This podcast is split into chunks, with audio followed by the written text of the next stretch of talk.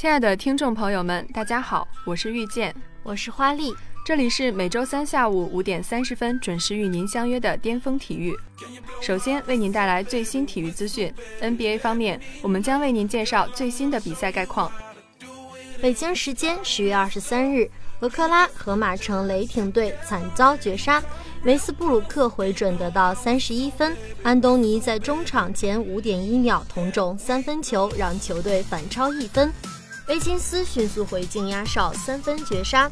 明尼苏达森林狼队在客场以一百一十五比一百一十三险胜雷霆队，森林狼队拿到二连胜，雷霆队遭遇两连败。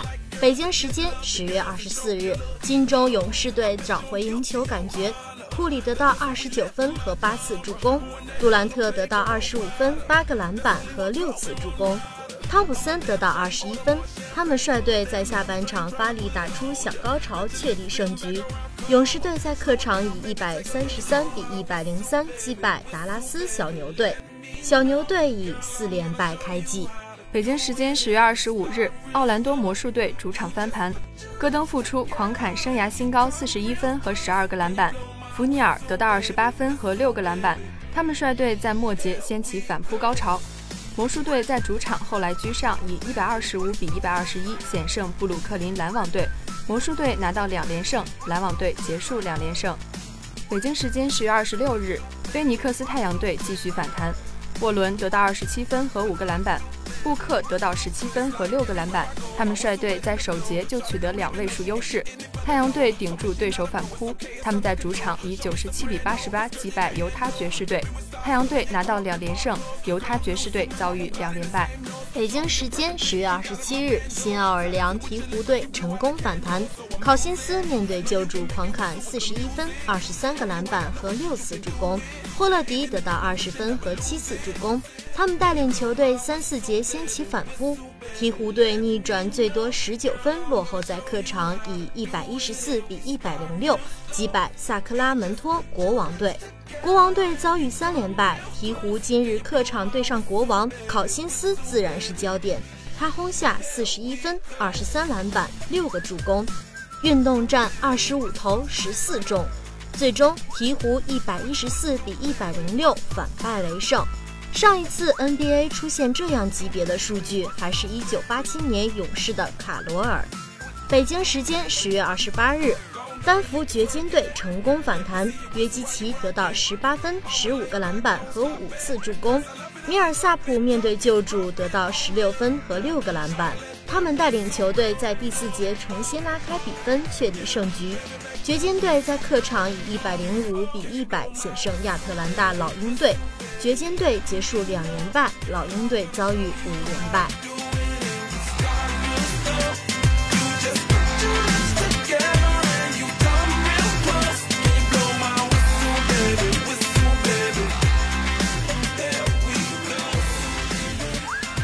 羽毛球方面，二零一七年世界羽联法国超级赛继续在巴黎进行。五个单项半决赛的争夺，女单何冰娇激战三局不敌世界排名第一的中华台北名将戴资颖，男双张楠刘成与队友何继婷谈强，双双在半决赛落败。女双陈清晨贾一凡输给印尼组合，郑思维陈清晨力克丹麦强敌，张楠李英辉败给印尼组合，国羽只有混双打进了最后的决赛。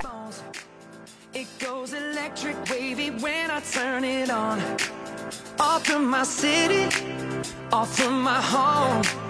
We're flying up no ceiling when we in our zone. I got that sunshine.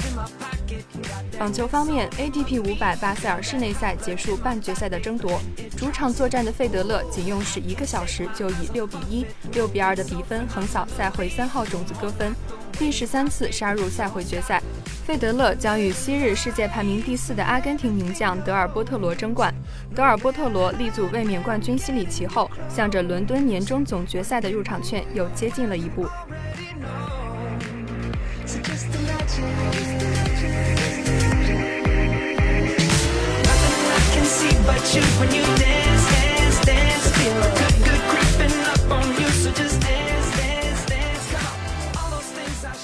二零一七年女乒世界杯在加拿大万锦继续进行，淘汰赛第二轮，刘诗雯四比零横扫罗马尼亚的萨马拉，半决赛遭遇同样四比零获胜的卫冕冠军日本的平野美宇，朱雨玲四比一击败荷兰削球手李杰，半决赛对阵中华台北的郑怡静。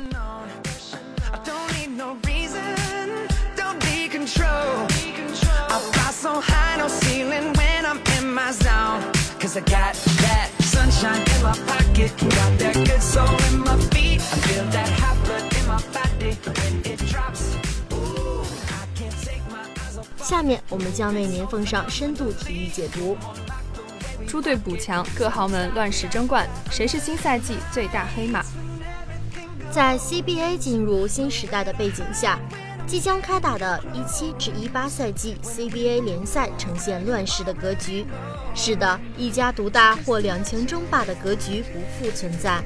随着各队补强的升级，新赛季 CBA 有多支球队具备冲击总冠军的实力：新疆队、广东队、辽宁队、广厦队、深圳队和山东队。哪队能捧起至尊宝鼎？处在积分榜中下游的球队，通过引援提升了集战力，或给第一集团带来麻烦。先从第一集团说起，如果新疆队维持上赛季的阵容配置和状态，卫冕的几率很大。现实呢？周琦赴美加盟火箭队，削弱了新疆队的内线攻防实力。安德雷·布拉切如果态度端正，是 CBA 最强外援之一。但今夏缺少系统训练，不仅让他身材走样，竞技状态也大不如前。无奈之下，新疆队用肖恩朗暂时替换布拉切。布拉切以反美特训，他能完成华丽转身吗？许多人并不看好。再加上罗旭东和王正博的离开，新赛季新疆队的整体实力下滑不少。李学林的加盟改变不了大局，主帅李秋平应该会给阿布都沙拉木更多的出场时间。作为 CBA 颜值巅峰，阿布新赛季的表现让人期待。广东队和新疆队一样，对阵容进行了缩减。欧洲凯撒尤纳斯重掌教鞭的同时，朱芳雨以球员身份退役，并担任俱乐部总经理。陈江华也选择退役，还有董翰林、高尚和赵天翼在今夏离队。所以新赛季华南虎仍将继续仰仗易建联、周鹏和赵睿等人。两名外援尼克逊和尼克尔森能否真正融入球队，时间会给出答案。深圳队休赛期也有人员流失。罗汉琛、戴怀博和赵杰相继离开，吴庆虎临时接管后仍与球队处在磨合阶段。新赛季 CBA 推迟一周，给了深圳队演练技战术的时间。外界对深圳队小外援基斯朗福德给予了很大的期望值。辽宁队显露出了冠军相。今夏，辽宁队通过与吉林队人才交流，得到了内线悍将钟诚。再加上签下大外援布兰登·巴斯，果实强的球队在阵容实力和深度方面几乎没有短板。李晓旭渐入佳境，贺天举已恢复对抗训练，同时全运会摘金让辽宁队打破了庄户纸。所以说，新赛季最有机会争冠的球队，辽宁队排在第一。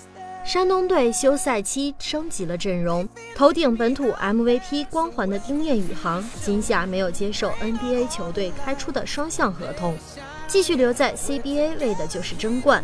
尽管李靖宇离队，但山东队签下老将张庆鹏添补，同时王汝恒回归和张春军的加盟，补强了山东队的本土实力。重点要提到山东队两名外援泰劳森和多纳塔斯·莫泰尤纳斯正值当打之年，如果他俩能发挥出全部能量，新赛季的山东队绝对不好惹。不过从季前赛和多场热身赛来看，山东队还需要磨合。再来看看积分榜中下游球队，山西队有两名强力外援詹宁斯和斯科拉，还得到外线神射手李靖宇。青岛队休赛期接连签下赵杰和许家涵，并从广东队租借高尚，本土球员实力大幅提升。北京队正处在重建期，新赛季他们没有给有伤在身的孙悦报名，同时张庆鹏离队，但北京队在本土球员方面收获颇丰，招揽到刘晓宇还有常林回归。至于两名新外援能否超过马莫组合，暂时不得而知。北控队依旧有大手笔，除了签下斯蒂芬马布里外。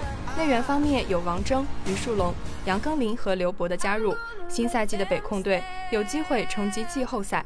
至于广州队，坐拥三万元的他们在之前的季前赛和热身赛上表现不俗，新赛季或成黑马。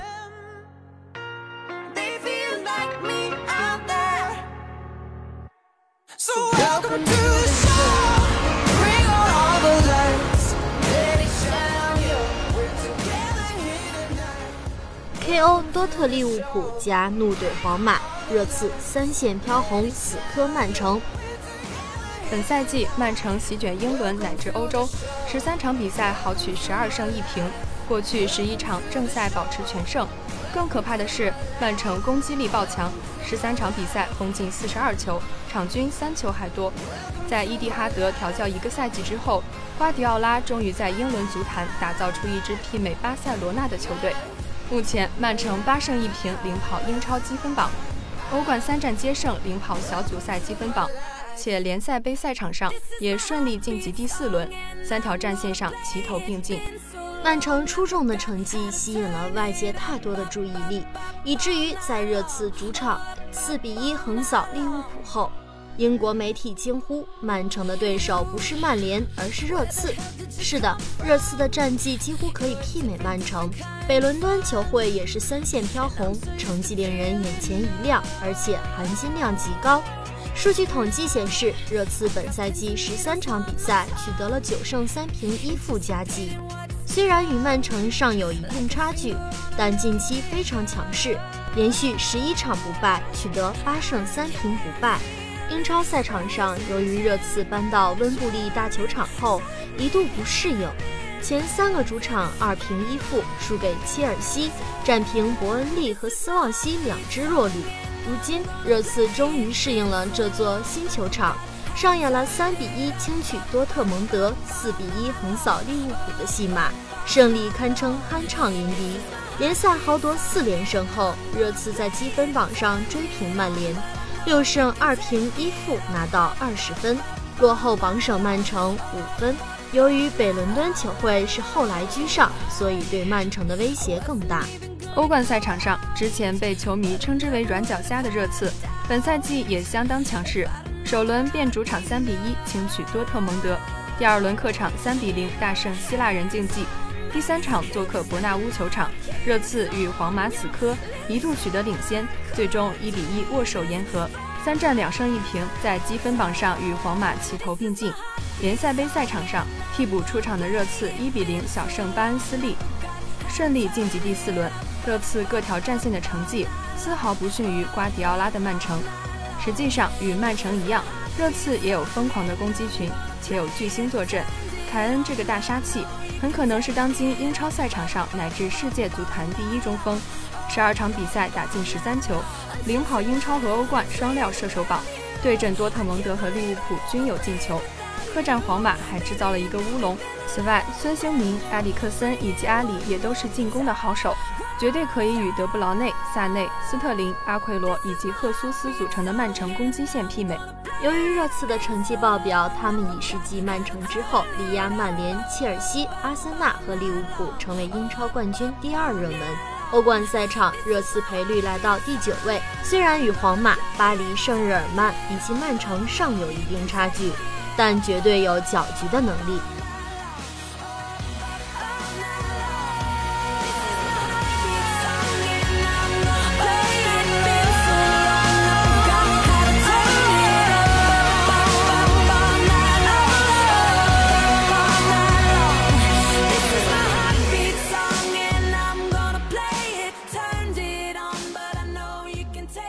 德有望效仿乔治痊愈，但绿军计划得推迟一年。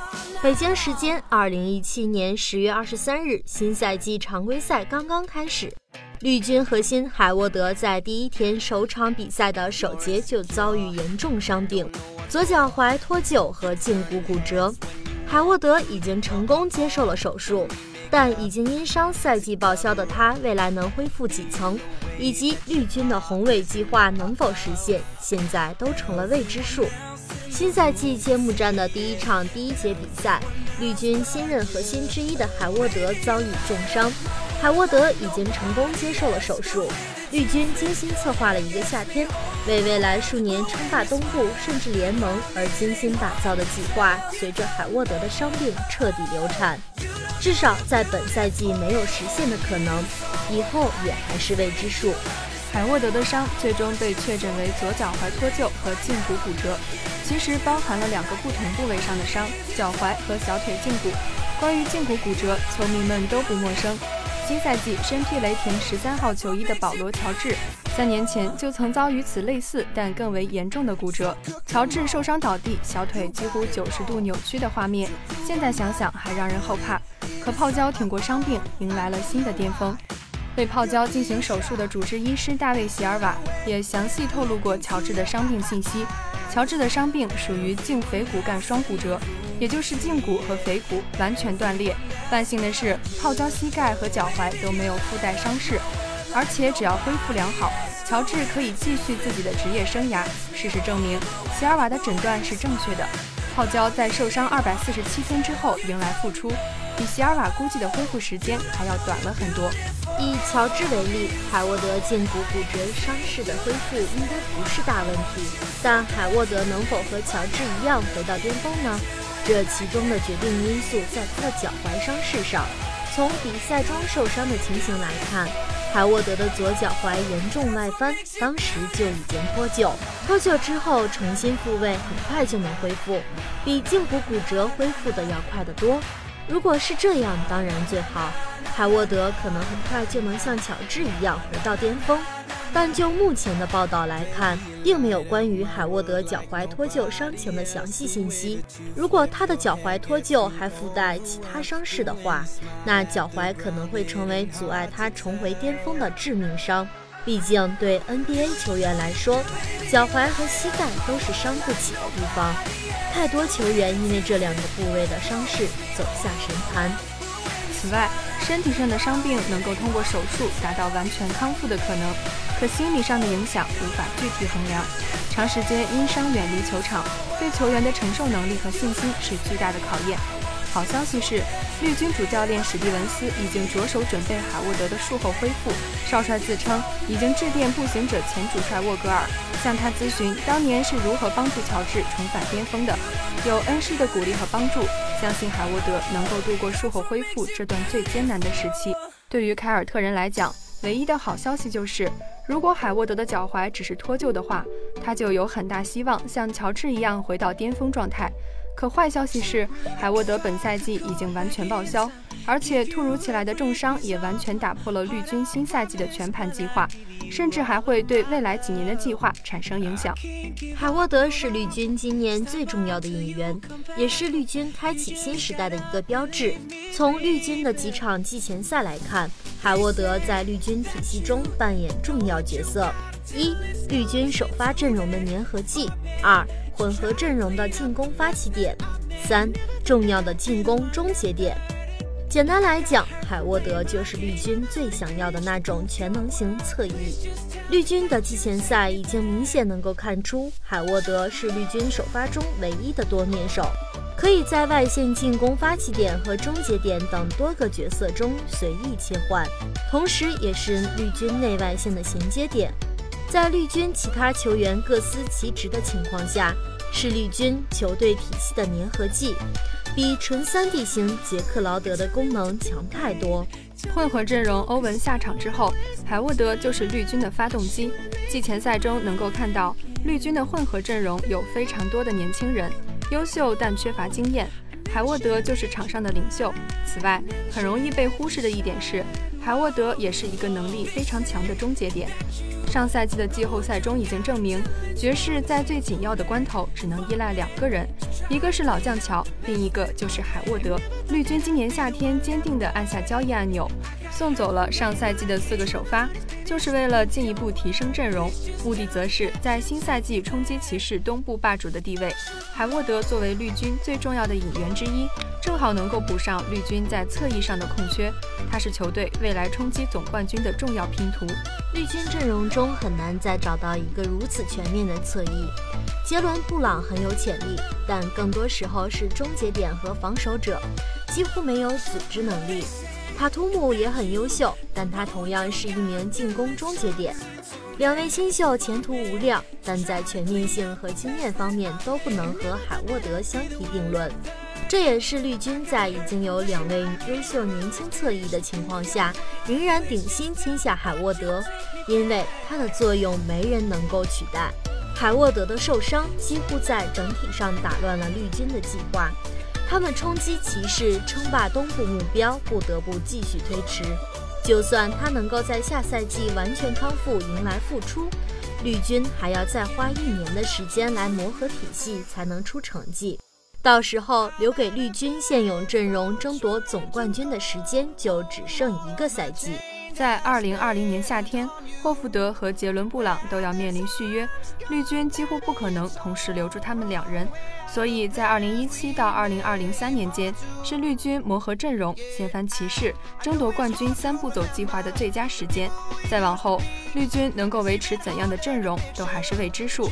现在海沃德重伤，将绿军的计划推迟了至少一年，压缩了绿军最宝贵的时机。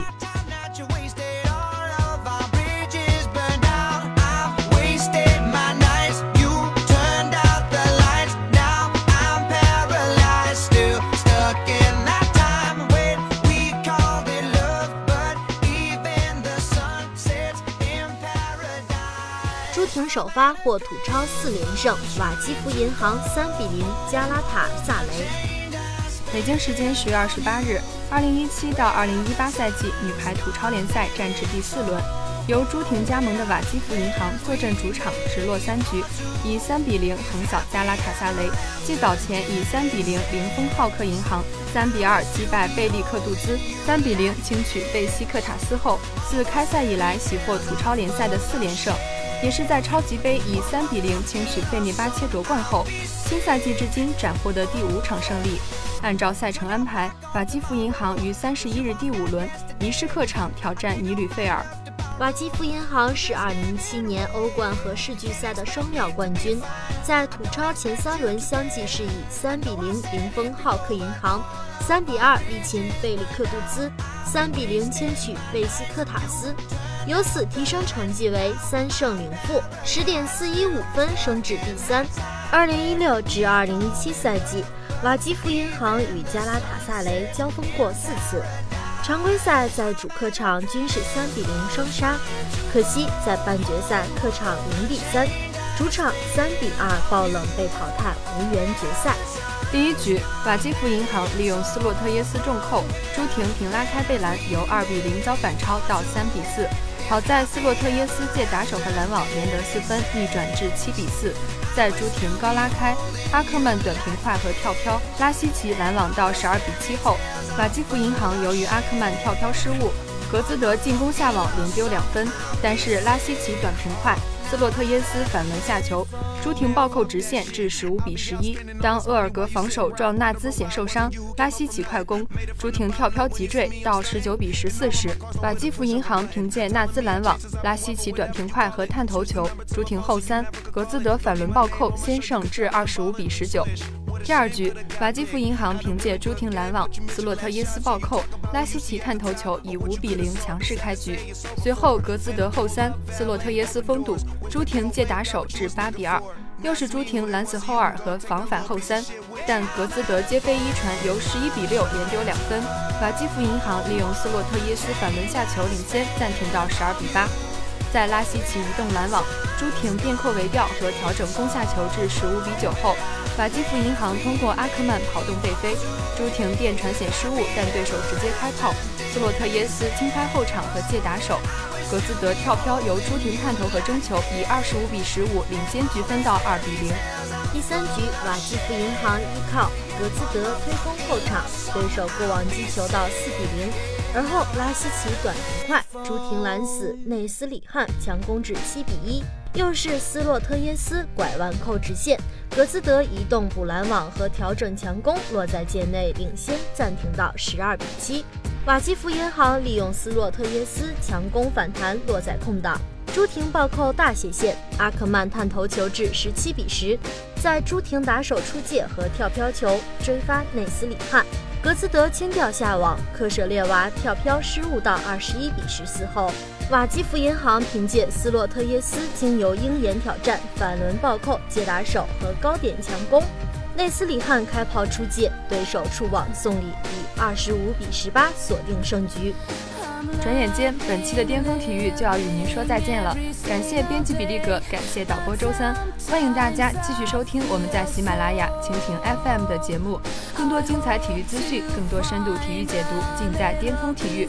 我们下期节目不见不散。